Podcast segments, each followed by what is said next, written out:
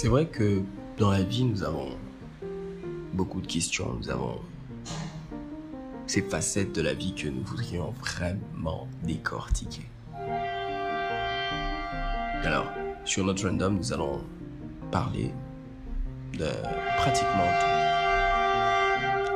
Nous allons décortiquer des, pensées, nous allons partager notre opinion. J'inviterai des gens avec qui nous allons explorer ces différents horizons de la vie.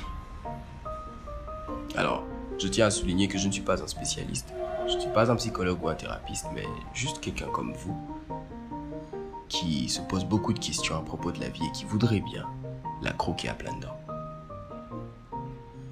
Je vous souhaite une très bonne écoute et j'espère qu'ensemble nous allons bénéficier de tout ceci. Bienvenue encore sur notre random.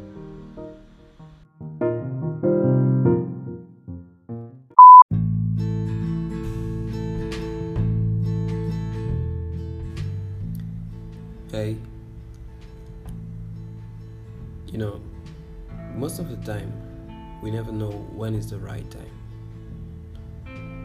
When is the right time to tell them how much we love them? When is the right time to let them know how thankful we are to have them? But you know, we should be glad. We should be proud to call them family.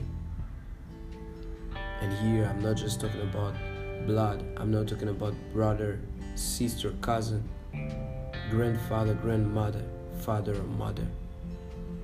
I'm talking about something that goes way beyond than just blood. So I'm telling you these words coming straight from the bottom of my heart.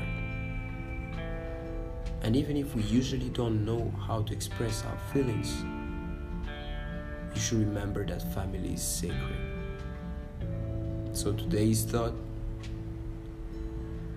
tell them that you love them and how much they mean to you. Stay blessed.